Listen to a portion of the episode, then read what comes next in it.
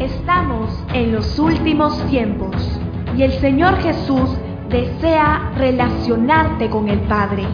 Abre tu corazón para que el Espíritu Santo te hable a través de su palabra. Bienvenido, Bienvenido a Casa del Rey del Vivo.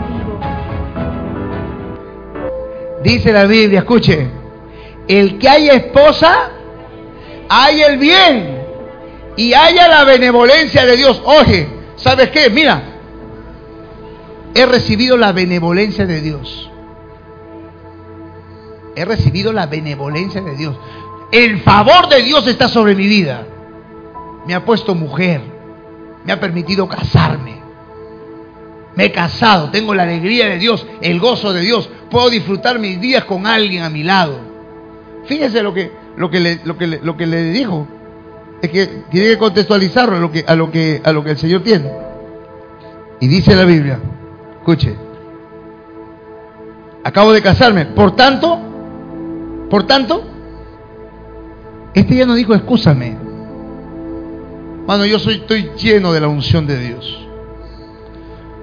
Yo estoy, yo, la gracia de Dios está sobre mí. Yo no necesito que me digan la palabra, yo conozco la palabra. Yo no necesito, ya yo conozco, yo sé. Ya yo sé lo que tengo que saber. ¿Quién me va a enseñar a mí? ¿Quién me puede enseñar el pastor? Si a mí ya Dios me reveló. ¿Qué me puede enseñar ese diácono? Esa diácona, ¿qué me va a decir a mí? Es verdad que para recibir algo tienes que recibirlo de alguien que tenga autoridad espiritual. Un hombre que no sea un adúltero, que no sea un fornicario, un mentiroso, un tramposo, un ladrón, un estafador, un lisuriento. Claro que tiene que, haber eso. Pero si tú sabes que el hombre de Dios, el cual te está visitando, la mujer de Dios que te está visitando, la cual te está invitando, tú sabes, tú tienes testimonio, ¿cómo vas a menospreciar eso? Este no dijo, este no, no me excuses. Digo, ¿sabes qué? No puedo ir. ¿Por qué? Porque en el tiempo de Jesús, cuando alguien se casaba, el hombre y la mujer tenían un año de gracia, no trabajaban. O sea, para casarte tenías que tener un fondo. Para casarse había que tener un fondo. No es como ahora. Los chicos de ahora, yo no, yo me caso, yo me caso, yo me caso, loco, pues me caso, me caso. El hombre no puede, ni trabaja. No ha terminado de estudiar, no trabaja, no tiene, no tiene ni son ni ton, no tiene oficio, no tiene profesión y ya quiere casarse. ¿Cómo? Por si acaso, amado de Dios, hijo del Dios Altísimo, hijo de esta casa, escuche bien, si tienes hijas y viene algún zamarro a querer decirte que ama a tu hija, ya tú tienes que entender que él quiere casarse con ella. ¿Me entiendes? Entonces, para que se case con ella, tiene que tener profesión, tiene que tener trabajo y tiene que saber sostenerla, tiene que saber mantenerla.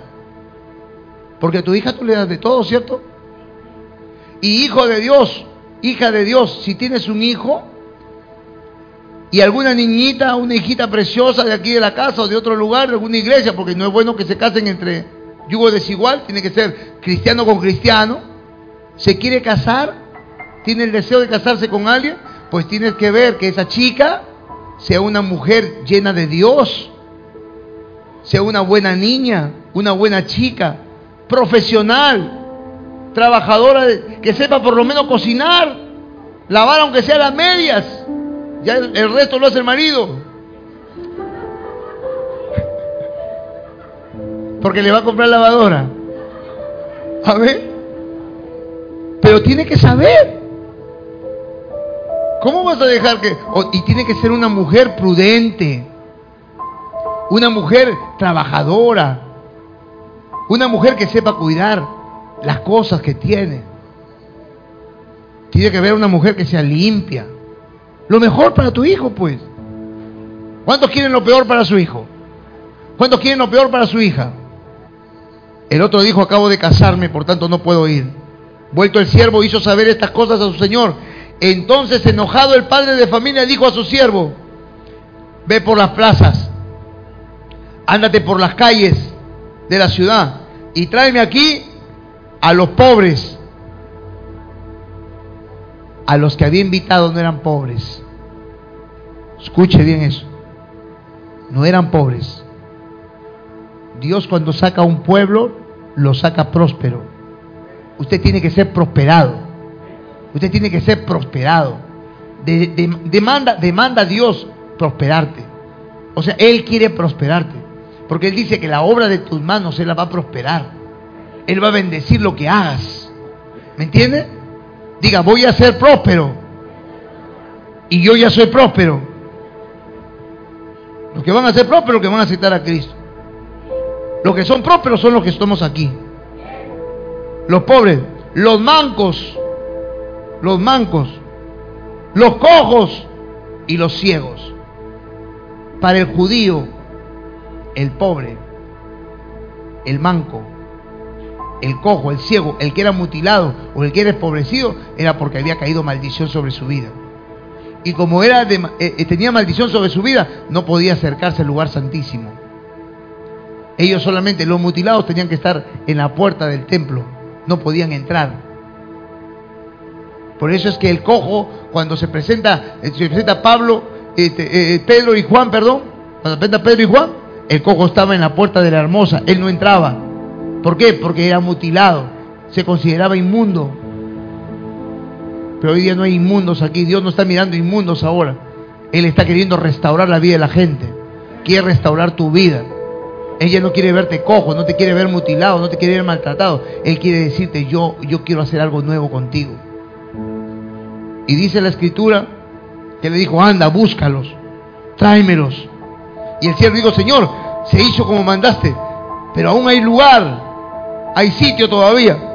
Dijo el Señor al siervo, ya lo hiciste por, por acá, por la ciudad, hay lugar, ya, entonces ándate más lejos, ve por los caminos, ándate por allá, por, por, por los pueblos, ándate por los caminos, ándate por los vallados, ándate por las haciendas, por allá, por donde haya, por allá, anda por allá, anda por los vallados. Y dijo el Señor, y fuérzalos. ¿Cómo dijo? ¿A quiénes? A los pobres, a los ciegos, a los mancos.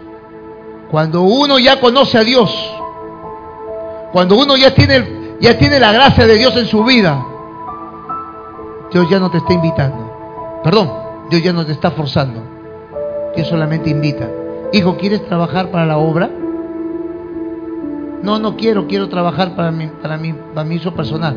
Ya está bien. Hay otro que sí quiere trabajar. Un ciego, un sordo, un mudo. Uno que la gente lo puede despreciar. Hay otro que quiere trabajar. A los hijos, a los hijos se les invita. Aprenda. Un día usted fue forzado a venir. Se le insistió estuvimos persistiendo. Alguien estuvo insistiendo, persistiendo, orando, persistiendo, persistiendo. Vamos a orar por él, vamos a orar por ella. Porque la oración, la oración del justo puede mucho. Aquí no hay que el papá quiere, el papá, la mamá no quiere. Acá no hay que, que, que tengo plata, que no tengo plata. Si Dios quiere que estés aquí y tú estás en la China, el Señor te arrebata y te trae para acá. No es imposible para Dios, hermano. Diga, para Dios no hay imposible. Lo imposible lo hace el hombre. Para Dios no hay imposible. Prefiere a Dios. Prefiere a Dios. El Señor está primero. Gracias por escuchar. Deseamos orar por ti. Llámanos o escríbenos a través de WhatsApp al número más 51 995 813 689 y síguenos en Facebook a través de nuestras páginas Pastor Larry Soto Ángeles y Ministerio Casa del Rey. Te esperamos. Hasta la próxima.